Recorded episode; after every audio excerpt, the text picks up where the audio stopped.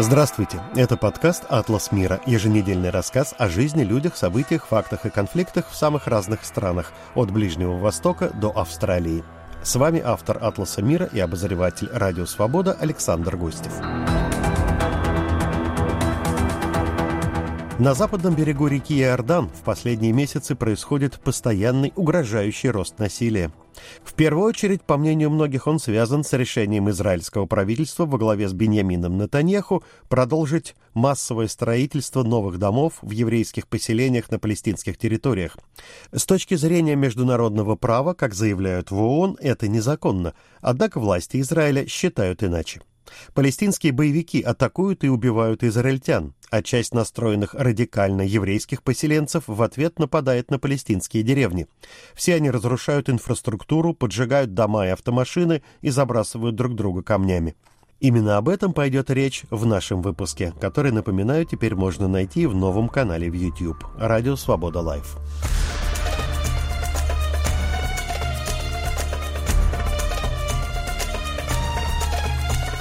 В основном жертвы с обеих сторон – это мирные жители. С начала года, по подсчетам международных правозащитных организаций, в ходе израильских военных операций, столкновений и в результате собственных нападений были убиты почти 140 палестинцев, почти 30 израильтян и даже несколько случайных иностранцев. Главы силовых структур Израиля выпустили в минувшие выходные совместное заявление с осуждением нападений еврейских поселенцев на палестинцев – Неделю назад двое палестинских нападавших убили четырех израильтян и ранили еще четверых возле одного из поселений. Они открыли огонь по автозаправочной станции и ресторану. Оба нападавших были застрелены полицией. Группировка «Хамас», которой принадлежит власть в секторе Газа, заявила, что нападавшие принадлежали к военному крылу этой организации. После этого сотни еврейских поселенцев начали погромы. Мой сегодняшний собеседник – израильский политолог, профессор университета Бар-Илан в Иерусалиме Зеев Ханин. Международные организации, в первую очередь ООН, говорят, что нынешний год может стать рекордным по накалу насилия на палестинских территориях. Это правда? В зависимости от того, с чем сравнивать. А если мы говорим о временах второй интифады, так называемой интифады Алякса в начале 2000-х годов, то мы далеко еще не там. Не факт, что такое возможно, потому что на самом деле во времена этой самой второй интифады усилия израильских служб безопасности дипломатические усилия, усилия САЛа и так далее, в конечном итоге привели к тому, что на западном берегу, как называют в Европе, то, что мы называем Иудея, Самария и Иорданская долина, по-настоящему инфраструктура террора была разгромлена.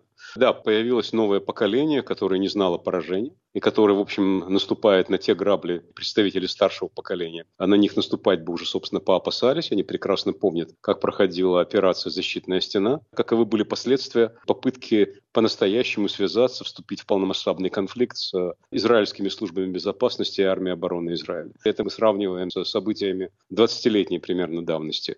Если мы говорим о ситуации, скажем так, предыдущая вспышка террора, так называемая интифада ножей 2015 года, или то, что было в промежутках между ними, то да, мы можем говорить о том, что имеет э, место некий подъем террористического насилия, в Иудее и Самарии, который, в общем, поддерживается в значительной степени уже не столько политическими структурами, которые были связаны с э, ООП, Организацией освобождения Палестины, и крышевались, извините за термин, и прикрывались тогдашней палестинской администрацией во главе с Арафатом, а в основном э, это инфраструктура э, радикально-исламистских организаций, такой как Хамас, Исламский джихад. И одна из причин, по которой мы являемся свидетелями вспышки палестинского террора, она связана с тем, что эта самая палестинская автономия в значительной степени ослабела. В том числе и потому, что она теряет свою релевантность не только для арабо-израильского урегулирования, но и в глазах собственного населения. Основные доноры, которые передают средства всякого рода палестинским структурам, они поддерживают сейчас радикальных исламистов. В общем, инициаторами подобного рода деятельности является Хамас, их основной базой является Газа, но в сектор Газа они стараются не поднимать там волну, чаще всего делают вид, что они там более-менее ни при чем, готовы поддержать или, скажем так, дать возможность другим группировкам типа исламского джихада время от времени осуществлять террористические деятельность, но не заинтересованы в том, чтобы спровоцировать Израиль на новую полномасштабную зачистку сектора, от террористических структур, как это было в 2014 году. Поэтому стимулируют свои ячейки, которые действуют на западном берегу.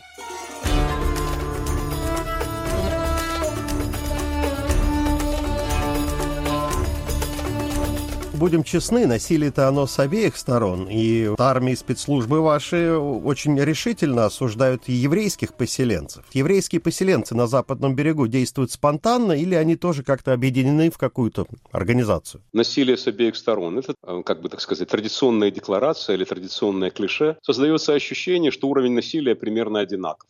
То есть все идет один на один, баш на баш и так далее.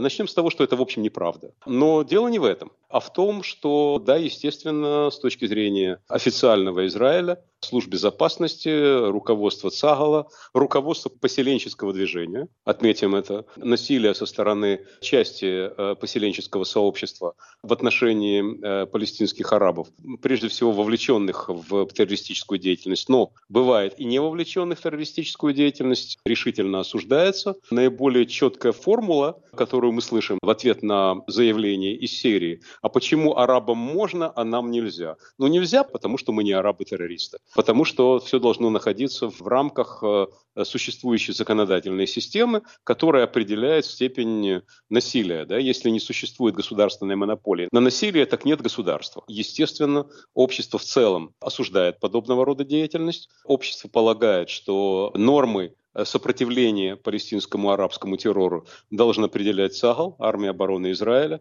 и военно-политический кабинет. И, разумеется, речь не может идти о какой бы то ни было инициативе негосударственных структур, особенно если в результате страдает непричастное к этому делу население. Существует ли какая-то координация? Разумеется, существует между теми или иными группами радикальной поселенческой молодежи, но в данном случае речь не идет о координации на уровне Совета поселений, мэров еврейских населенных пунктов, пунктов э, или координации на уровне каких-то там тех или иных структур официального или полуофициального толка. Как я уже говорил, такого рода инициативы они осуждают. И, кстати говоря, довольно часто мы слышим от лидеров поселенческого движения, что, в общем-то, молодые ребята чаще всего, так называемая молодежь холмов и так далее, которые вовлечены в такого рода сюжеты и события, многих из них они вообще видят в первый раз.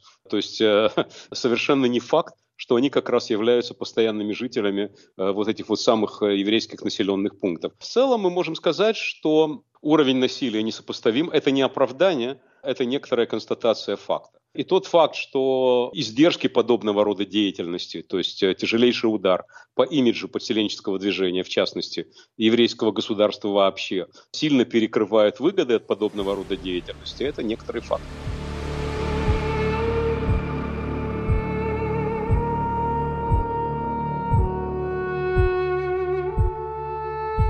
С начала года в Иудее и Самарии, то есть на западном берегу, в разной стадии строительства находятся уже около 13 тысяч новых еврейских домов. То есть Израиль, несмотря ни на что, объявил о масштабном расширении поселений на западном берегу реки Иордан. Почему правительство Бениамина Натаньяху в данных обстоятельствах приняло такое решение, явно понимая, что оно вызывает очень сильное осуждение всех западных стран во главе с Соединенными Штатами. Ключевое слово в разных стадиях строительства. Я бы сказал, в разных стадиях разрешения на строительство. То есть на самом деле э, отвод земель, причем тщательно с э, юридическим сопровождением, с тем, чтобы ни в коем случае подобного рода строительство э, не осуществлялось на частной арабской земле. Да? Речь идет исключительно о государственной земле. Иногда бывают ошибки, и тогда вмешивается судебная система. Те организации, которые выступают от имени палестинских арабов, обращаются да, в израильские суды с требованием вернуть землю законным владельцам или там, не строить на земле, принадлежность которой не доказана. С одной стороны, они заявляют о том, что они не признают суверенитет Израиля в каком бы то ни было виде, да, а с другой стороны обращаются в израильский суд. Ну, значит, признают суверенитет. Но это отдельная тема. Так вот, стало быть, 10 тысяч единиц жилья утвердили еще при прошлом кабинете. Но прошлое правительство делало это обычно, как это принято делать, без особого шума на той территории, которая, по общему мнению, даже если об этом наши партнеры и союзники не говорят вслух, включая их и американцев, и европейцев, то есть практически все понимают, понимают, то речь идет о 5-7% территории западного берега, как вы его называете, то есть э, то, что мы называем зона Си, да? то есть та территория, на которой находится 80-85% еврейских поселений и которые при любом варианте развития событий, конечно, останутся под израильским суверенитетом. На каких условиях и когда будет заключено соглашение, мы не знаем. Кто будет партнером в этом соглашении? Палестинская администрация или в связи со снижением ее релевантности это будет какое-то представительство арабского мира в целом? С кем мы будем подписывать этот договор? С э, Арабской лигой, с саудитами, э, с американцами, там, с ближневосточной четверкой. Это на сегодняшний день непонятно и, в общем, совершенно не актуально. В конечном итоге это будет формально и формально тоже частью суверенной территории государства Израиль. Собственно, об этих поселениях и идет речь. Есть, разумеется, так называемые молодые поселения, да, то есть э, те холмы, которые занимают активисты поселенческого движения и которые, в общем, э, никакое израильское правительство, ни левое, ни правое, не считает, что это продуктивное дело. Да, в свое время, конечно, Ариэль Шарон говорил там, молодежи холмов. Занимайте холмы. Так и появилось движение молодежи холмов. Да? Неважно где, как можно больше, как можно чаще. Но по большому счету, если речь когда-нибудь пойдет о размежевании, речь пойдет о каком-то урегулировании, то Израиль прежде всего заинтересован в сохранении пояса безопасности в лице э, основных поселенческих блоков, прикрытых забором безопасности и примыкающих к зеленой черте. В целом мы говорим о том, что ничего такого из ряда вон выходящего не происходит, происходит. И это тот процесс, ну, на который, там, я не знаю, в Брюсселе или в Вашингтоне, или там еще где-нибудь, да, могут смотреть косо, могут смотреть в Ариаде на это дело косо, но все понимают, что, в общем-то, тот процесс, с которым все уже более-менее согласны.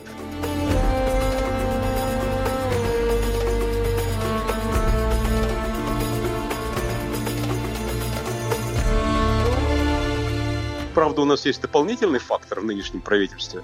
Партнерами нынешней правящей коалиции во главе с Ликудом является, скажем так, ультрарадикально сионистско-религиозная партия. Да? Такая вот очень правая, занимающая наиболее правую часть политического спектра, да, Сионут Датит. Это так называемых хардальников, ультраортодоксально национально-религиозный лагерь. Да? Очень правые и очень консервативные с точки зрения идеи взаимоотношений религии и государства. Я во главе этой партии стоит господин Бенгвир, Господин Бенгвир ну, является яркой фигурой. Он сейчас министр национальной безопасности, как его называют. То, что называлось раньше Министерством полиции, а потом Министерство внутренней безопасности. Ну так вот, с одной стороны, он получил вместе со своим партнером, господином Смотричем, 14 мандатов, вообще никогда и ни, ни при каких обстоятельствах, под обещание снизить уровень арабского террора и обеспечить безопасность э, внутри зеленой черты. Ну и вот теперь, как бы, так сказать, для того, чтобы сохранить свою релевантность, а уровень террора не снижается, мягко говоря, уровень, так сказать, э, террора внутри, в том числе криминального и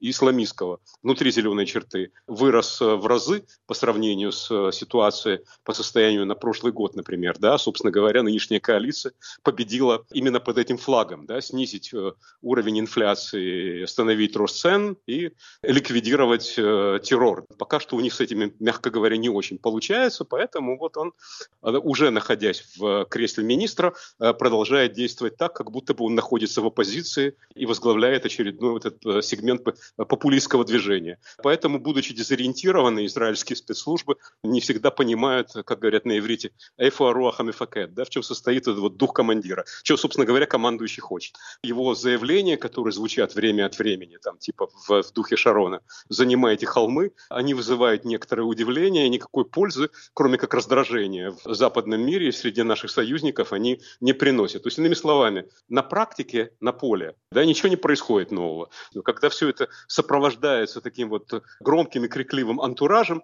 то это, естественно, раздражает наших партнеров и вряд ли помогает э, самому поселенческому движению. Напоминаю, что вы слушаете подкаст «Атлас мира». С вами Александр Гостев. Скоро вместе с израильским политологом Зеевым Ханиным мы к вам вернемся самые интересные дискуссии из соцсетей. Подкаст «Цитаты свободы». Каждый понедельник и четверг я, Аля Пономарева, пересказываю вам самые важные дискуссии, чтобы вы могли не тратить время на чтение Фейсбука и просмотра Ютуба. Слушай подкасты «Радио Свобода» в iTunes, на Google Podcast, в Яндекс Music, в Castbox и Spotify. Подкасты «Радио Свобода». А теперь с вами вновь подкаст «Атлас мира» и его автор Александр Гостев. Мы вместе с израильским политологом Зеевым Ханиным продолжаем разговор о новой вспышке насилия на западном берегу реки Иордан.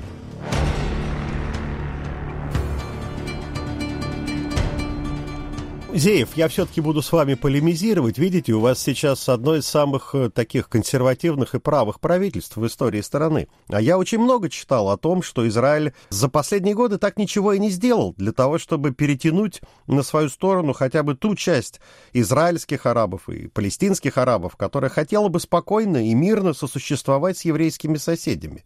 И совершенно не собиралась участвовать ни в каких конфликтах, ни в каких погромах, ни в каком кровопролитии. Но мнение сионистских радикалов перевешивает. Это очень сомнительная формулировка. Разные правительства сделали чрезвычайно много для того, чтобы интегрировать израильских арабов.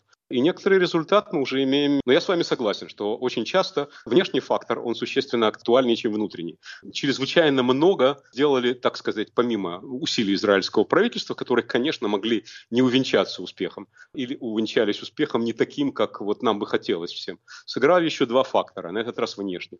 Это арабская весна, начала вот десятых годов, да, и план Трампа, сделка века американская. Арабская весна показала очень многим израильским арабам, что они вытащили у судьбы счастливый билет, что они живут э, не в Ираке, они живут не в Египте, что они живут не в Ливии, не в Сирии, Значительная часть э, израильских арабов, они являются там в третьем, четвертом поколении выходцами из Сирии и Египта. Так вот, если бы они продолжали жить в государствах, откуда вышли их деды и прадеды, они бы сейчас имели там бледный вид и тоненькие ножки, как говорили в Одессе.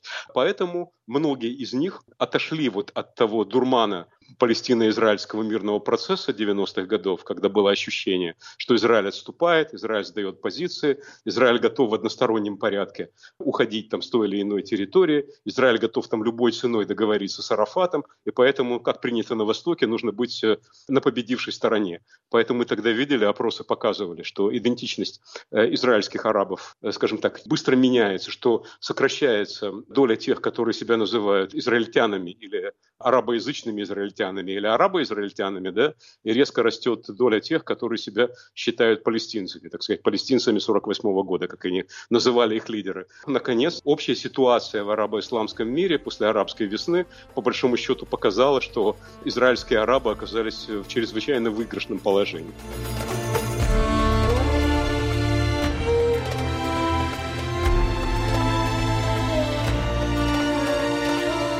Второй фактор – это то, что называется, как я уже сказал, сделка века Трампа, который, по сути дела, принял концепцию, э, предложенную в Израиле собственно, вслух это первым озвучил Виктор Либерман э, в период избирательной кампании 2014 года, когда он предложил перевернуть пирамиду.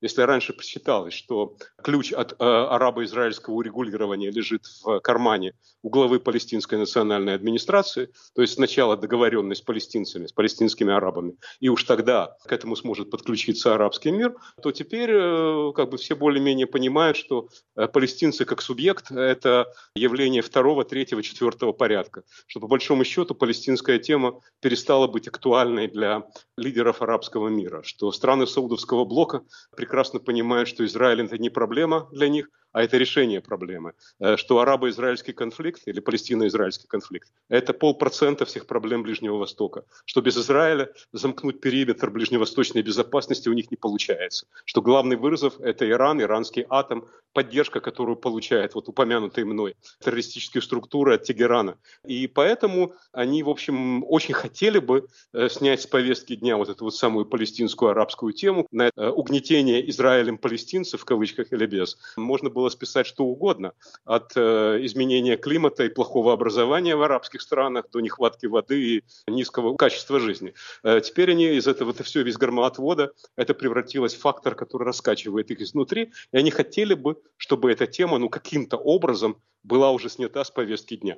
Э, так что снижающаяся релевантность палестинской арабской темы – это, в общем, тоже один из факторов, который израильских арабов стимулирует к тому, чтобы в несколько большей степени вернуться или перейти к пониманию, что они не представители вот того большого арабского мира в этом, так сказать, историческом недоразумении, которое себя называет государством Израиль, еврейским государством или колониальным проектом, что они согласны, что они уже являются просто этническим и религиозным меньшинством в еврейском государстве, и это некая данность, которую нельзя изменить. Понятно, что намного удобнее многих из арабских лидеров внутри Израиля, я имею в виду, было, так сказать, бороться за палестинское дело и за палестинскую государственность, а не заниматься такими скучными вещами, как качество образования в арабских деревнях и городах, развитием канализации, борьбой с преступностью, дорогами э, и прочее, прочее, прочее, прочее. Ну вот э, такая доля арабских израильских элит, он растет. И вот в прошлом правительстве партнером была арабская партия, причем не просто арабская, а партия умеренных исламистов РАМ, которых, в общем, в отличие от, скажем так, представителей крайне левого фланга еврейского сектора, входивших в э, это правительство, ему э, намного сложнее было раскрутить на какие-то заявления или действия в пользу деятельности палестинских э, арабских организаций за зеленой чертой. Его критиковали, я имею в виду Мансура Аббаса, лидера этой самой партии. Ему предъявляли претензии, он утверждал, мы целиком на вашей стороне, душой мы с вами, но у вас свои проблемы, а у нас свои проблемы. Мы этническое меньшинство внутри еврейского государства, это он говорил и на арабском, и на английском, и, и на иврите, и поэтому в этом является, так сказать, интерес моих избирателей. Но вот опросы показывают, что он не теряет поддержку избирателей.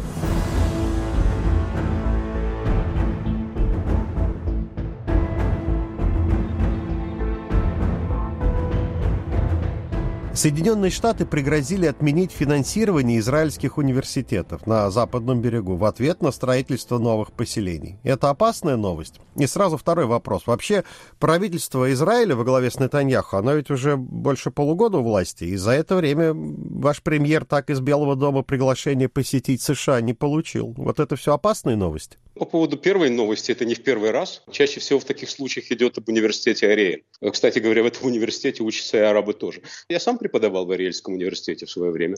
И могу вам сказать, Ариэльский университет формально, не будучи частью никаких европейских проектов, ни Horizon 2000 и не так далее, да, то есть было специально оговорено, что участие в Израиле в этих европейских академических проектах не касается учебных заведений, которые находятся за зеленой чертой. Так вот, несмотря на это, соответствующие кафедры отделения лаборатории Ариэльского университета, они вполне были частью этих программ. Мне неизвестно ни одного случая, чтобы какие-нибудь европейские, например, фирмы или государственные структуры отказались от э, разработанных в Ариэле лекарств от диабета или разработанного там же напыления на лопасти авиационных двигателей, которые используются в аэробусах. Да, это неприятно, это имиджево очень нехорошо, но по большому счету это почти никак, или может быть даже совсем никак, э, не влияет на участие Израиля в международных научных программах. Что же касается отсутствия приглашения премьер-министру из Белого дома, дело даже не в том, что он сам или там члены его правительства устраивают некие демонстративные шаги,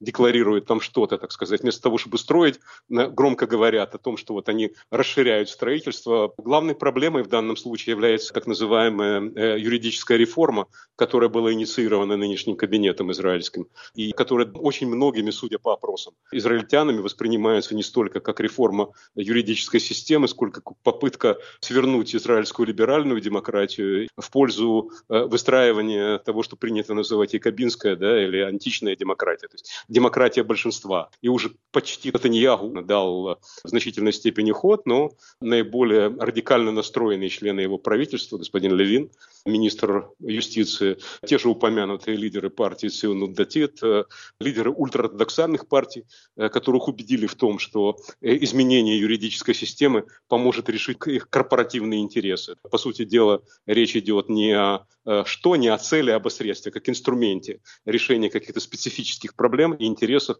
определенных групп израильских элит и поддерживающих их избирателей. Так вот, именно это является яблоком раздора между Э, Израилем и американцами, и попытки Натаньяху, которому, как казалось, что он это все очень быстро этот вопрос решит, и дальше можно будет э, перейти к оперативной деятельности, под э, флагом которой, собственно, его правительство и пришло к власти. Повторюсь, это экономика и безопасность. Вместо этого вот они все дальше и дальше уходят вот в это болото дискуссии по поводу юридических реформ, и уж только было договорились о том, что снизит уровень напряженности на треке Вашингтон и Иерусалим. Вот уже нашего президента туда пригласили. И тут очередной взрыв и треск.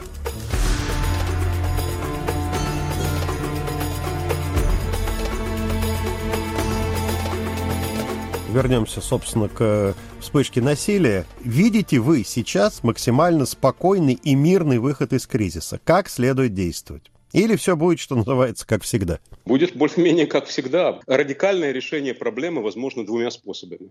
Первый способ – это депортировать всех арабов с этой вот территории и распространить израильский суверенитет на всю территорию между рекой Иорданом и Зеленой чертой. Или не депортировать, но установить там военную администрацию любое сопротивление подавлять жесткой рукой. Так мы не там. Израиль – либерально-демократическая страна. Это невозможно, и израильское общество этого не хочет. Этого хочет 5% населения населения. Вот примерно 5. А 95 на это не готовы. Еще 5% с другой стороны верят, что можно решить проблему по модели «два государства для двух народов» в духе норвежского процесса, соглашений Осло. То, что мы называли раньше мирным процессом, а теперь мы его называем стыдливо политическим процессом. 80-85% израильтян, оставим в стороне тех, которые уже не знают, что подумать, они полагают, что ни то, ни другое невозможно, поэтому в ближайшей перспективе нас ждет только одно. Существующий статус-кво. Де-факто мы прекрасно понимаем, что все территории за зеленой чертой, они экономически, де-факто, да, не де-юре, в правовом смысле, они организационно, они интегрированы в государство Израиль, на это согласны, и это поддерживают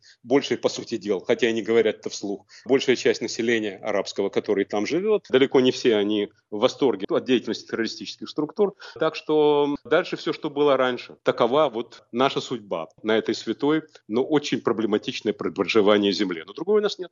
Напоминаю, что это было мнение израильского политолога, профессора университета Бар-Илан в Иерусалиме Зеева Ханина. Спасибо, что были с нами. Подкаст «Атлас мира» всегда, напоминаю, можно найти, скачать и послушать на самых разных платформах. В том числе, собственно, на нашем сайте свобода.орг, в аккаунтах «Радио Свобода» в разных соцсетях. Ищите специальную студию подкастов «Радио Свобода» в Телеграм. Звукорежиссер этого выпуска Юлия Голубева. А я, Александр Гостев, с вами прощаюсь на неделю. Всего доброго, не болейте и мира нам всем. Студия подкастов «Радио Свобода».